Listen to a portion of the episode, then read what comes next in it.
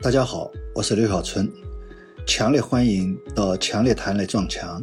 随着学习积累越来越多，人们的见识和经历也越来越广，当然这是好事。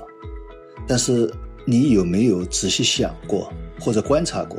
实际上，许多人反而在思想上、认知上建起了无形的墙，墙还越来越厚，越来越牢固。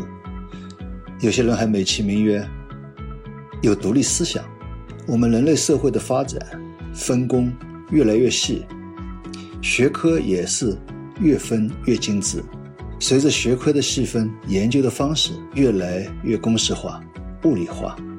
一方面，我们不同的行业、不同的学科之间越来越难以交流，许多成了小圈子里的自嗨；另外一方面，对人类社会的研究，却远离了对人性的关怀。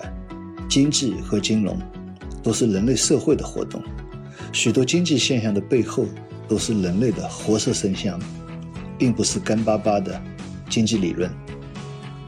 我们看历史，更多的看到的是惊心动魄的政治变化、紧张激烈的军事斗争，还有震撼心灵的文学艺术，还有那些。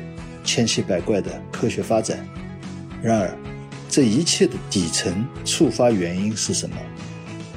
这些原因却往往是经济，或者说，是人的生存状态。